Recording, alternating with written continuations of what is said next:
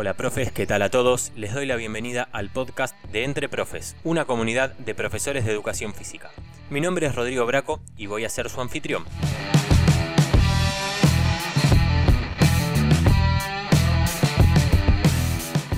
Te doy la bienvenida al séptimo episodio de nuestro podcast, pero antes de comenzar con el tema que vamos a desarrollar, aprovechamos la ocasión para invitarte a que visites nuestro sitio web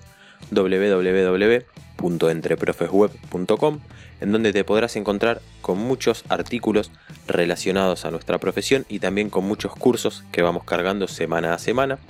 Y también te recomendamos que visites y nos sigas en nuestras redes sociales,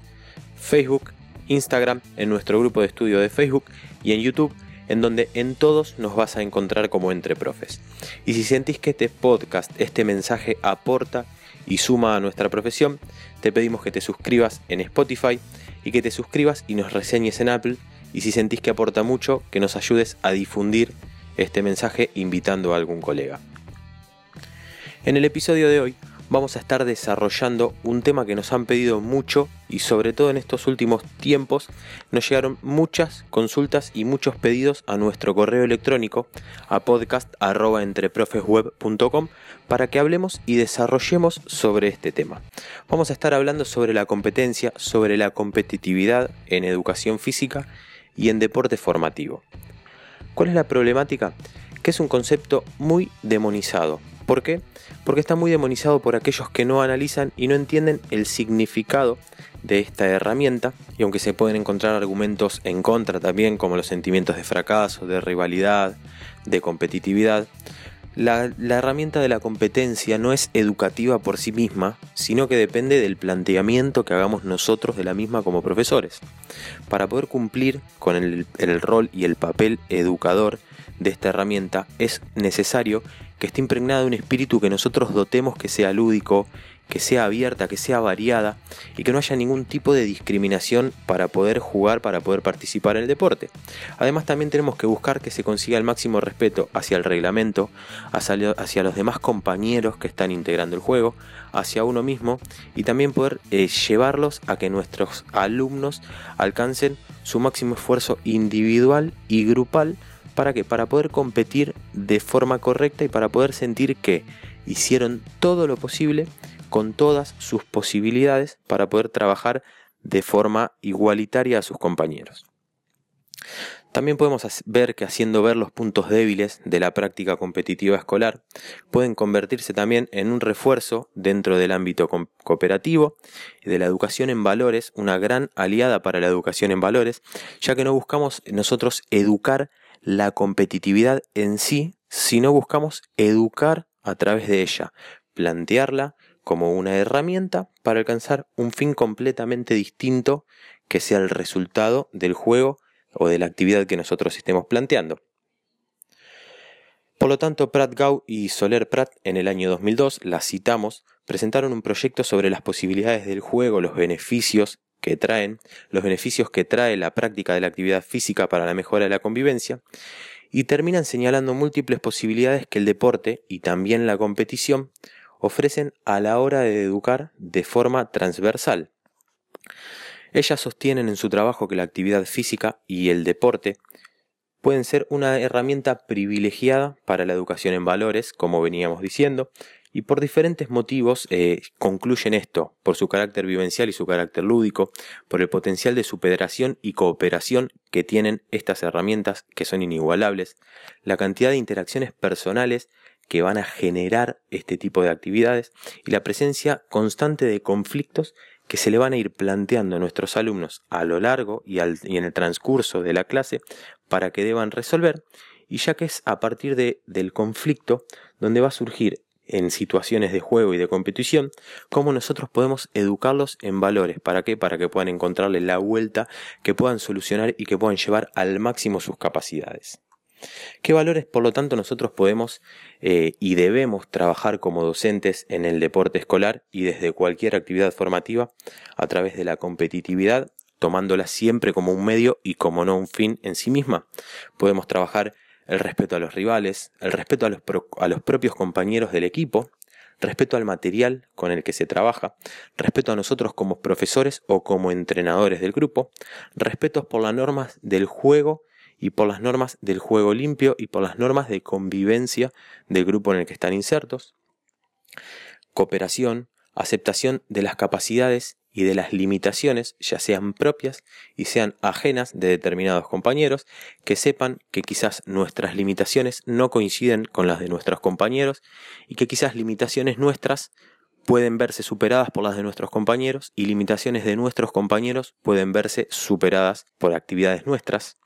Participación de todos los jugadores independientemente de su habilidad y fomentar la igualdad de oportunidades para todos los integrantes de la clase. Por lo tanto, y como veníamos viendo a lo largo de este episodio,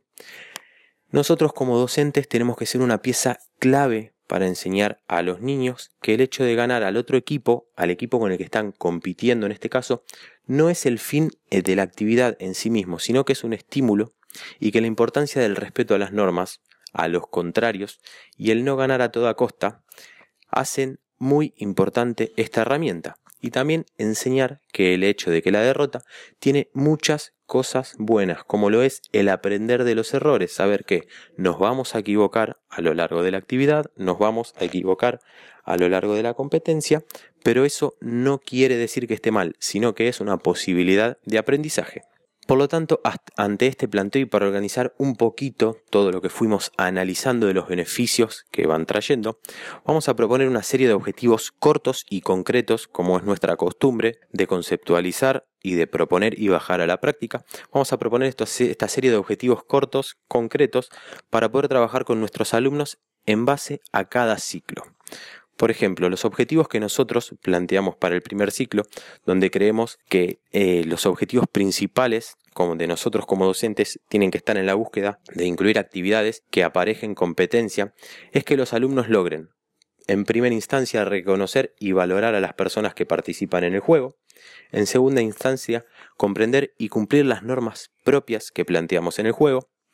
descubrir la cooperación y la oposición con relación a las reglas del juego y la aceptación de los distintos roles de nuestros compañeros y de los rivales en el juego, poder valorarlo como medio de disfrute y de relación con los demás muy importante y generar confianza en las posibilidades y en el esfuerzo personal. Para segundo ciclo vamos a profundizar un poquito más, o sea, vamos a tratar de mantener estos contenidos que marcamos en primer ciclo y vamos a tratar de llevarlos un poquito más allá.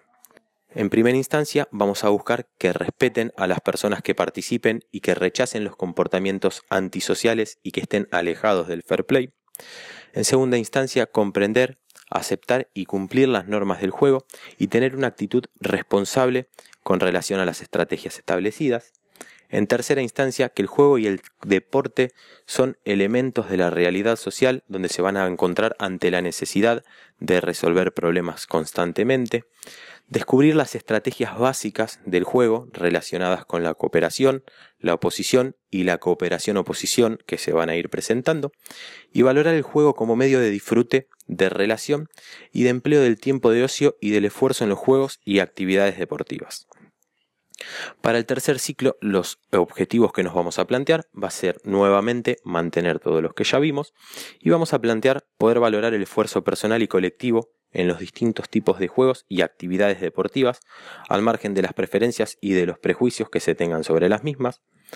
poder aceptar y respetar las normas, las reglas, las estrategias y las personas que participan en el juego, elaborando y cumpliendo siempre un juego limpio, un código de respetar las reglas, y que el juego y el deporte como fenómenos sociales y culturales son muy importantes para la formación de las personas. Por lo tanto, Constance Cami extrae algunos principios de enseñanza sobre la competición de los juegos en el aula, donde ella sostiene que hay que quitar la importancia al hecho de ganar, que ganar solo es importante dentro de un juego, nunca después Siempre hay que poner de manifiesto que no pasa nada si se pierde, eso hay que recalcarlo en nuestros alumnos, ya que la práctica cotidiana se tiene que mostrar que perder en un juego es simplemente eso, es perder en un juego y nada más. Y esto va a permitir que los niños eviten la competición si no quieren, ya que competir es provechoso, lo podemos considerar provechoso didácticamente si es voluntario, si están de acuerdo en participar en esta actividad que nosotros proponemos. Tenemos que incorporar muchos elementos de azar a las actividades que nosotros propongamos, ya que los chicos muchas veces se rehusan a jugar si van a observar que pierden muchas veces o que el equipo rival o contrario es ampliamente superior continuamente y en este caso puede haber buenos resultados incrementando el azar en el juego, incrementando la incertidumbre en la competencia.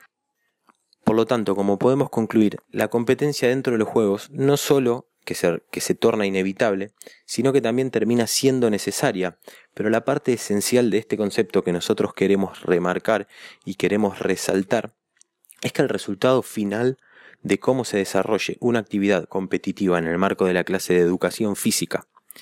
y en el marco del deporte formativo es la actitud que propongamos nosotros y la gestión que vamos a hacer de la misma para que provoque los objetivos establecidos en nuestros alumnos. ¿Qué quiere decir? Que nosotros somos los mediadores fundamentales, corrigiendo o no de que la actividad tenga éxito o que sea un fracaso.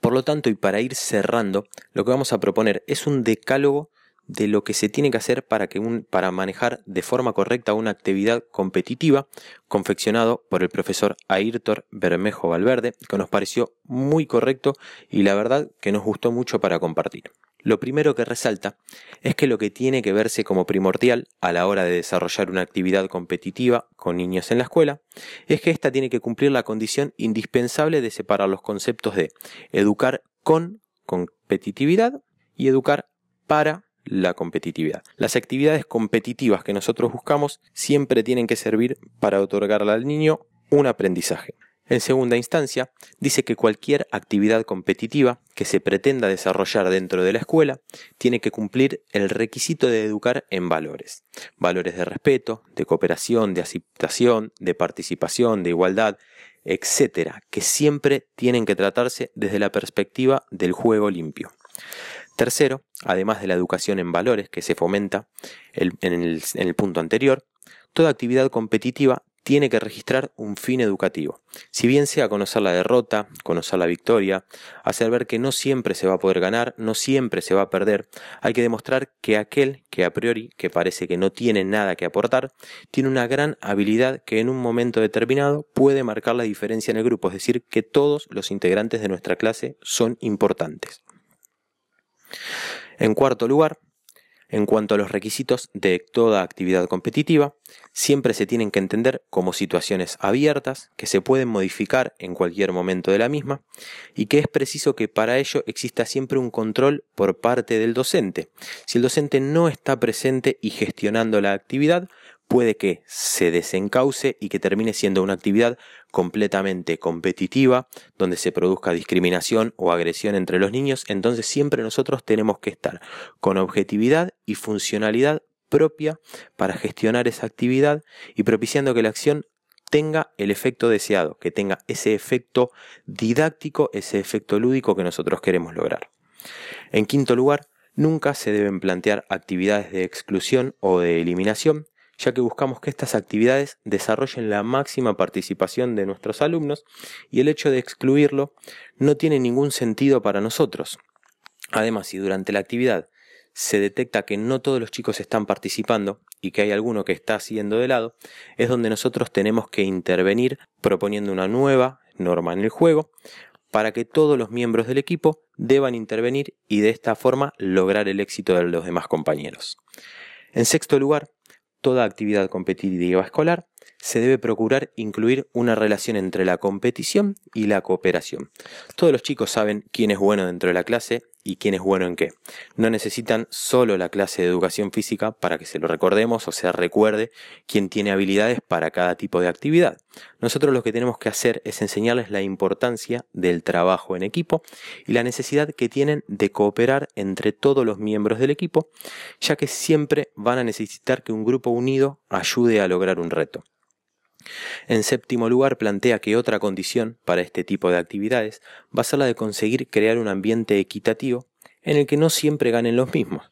Como vimos a lo largo de todo el episodio, el hecho de perder siempre puede generar una desmotivación en un alumno o en un grupo de alumnos para con la actividad, para con nuestra clase, y no querer realizarla más. Para eso nosotros tenemos que intervenir como docentes, hacerse partícipe en la práctica para poder repartir los equipos de forma equitativa, para que no estén siempre los mismos integrando los mismos equipos y de esta forma trabajar esa cosa impredecible e, e, igualitaria que van a tener los resultados. En octavo lugar, para poder cumplir con el punto anterior que marcaba en este decálogo, considera que es indispensable que ambos equipos tengan posibilidades de lograr conseguir el reto. No es productivo, educativamente hablando, como siempre lo vamos a hacer, realizar actividades en las que se sepa de antemano quién es el equipo que va a ganar o quién es el alumno que se va a ganar, salvo que busquemos con ello otorgar una enseñanza diferente en el juego. Por ejemplo, en una actividad donde vamos a enfrentar a los cuatro niños que consideramos más habilidosos dentro del grupo en el que nosotros podamos trabajar, donde nosotros trabajemos con el resto de la clase, es decir, que el docente se integre al resto de la clase, donde podamos formar parte de este segundo equipo, y esto no solo se va a entender con la pretensión de enseñar la importancia de tener un equipo unido, aunque no esté integrado por los mejores jugadores. En noveno lugar, y en cuanto a la estructura de las sesiones competitivas y con el fin de desarrollar con ellas un correcto aprendizaje, vemos necesario que al principio de cada sesión se establezcan y se recalquen las normas que van a otorgar ante la actividad y desarrollar a los propios niños en cuanto al comportamiento que deben realizar de forma individual y al grupo en cuanto al comportamiento que deben desarrollar de forma colectiva con respecto a sus compañeros y con respecto a sus rivales. Por último y en décimo lugar, se ve indispensable la elaboración de una asamblea final de la clase en la que de forma participativa todos aporten lo que aprendieron en esa clase, en esa actividad, sino que además se van a explicar los aspectos de mejora, es decir, sus errores y en qué creen que podrían mejorar. Los niños que hayan vencido van a exponer qué pueden mejorar ellos, más allá de haber logrado un resultado, y qué consideran que pueden lograr los contrarios, y los chicos que hayan salido no vencedores en esa actividad van a hacer un debate sobre ver en qué pueden haber fallado en el desarrollo de la actividad y exponer sus ideas en práctica para posibles situaciones futuras y poder mejorarlas. De esta forma van a ser ellos mismos los que van a descubrir cómo pueden mejorar, tanto colectiva como individualmente. Y para cerrar toda esta conceptualización que hicimos, les quiero dejar una frase de Antonio Cavado, donde dice que lo mejor de la competencia no es saber quién es mejor, sino la mejora personal de cada individuo en cada enfrentamiento. Así que hasta aquí llegamos con este episodio. Esperamos que haya resultado de su interés, esperamos sus comentarios y devoluciones a podcast.entreprofesweb.com, como lo vienen haciendo muchos profes que nos vienen escribiendo. Los invitamos a que visiten nuestro sitio web www.entreprofesweb.com y si sienten que este mensaje sirve y ayuda y que pueden difundirlo, ayúdennos suscribiéndose en Spotify y suscribiéndose y reseñándonos en Apple Podcast. Muchas gracias por escucharnos y hasta el próximo episodio.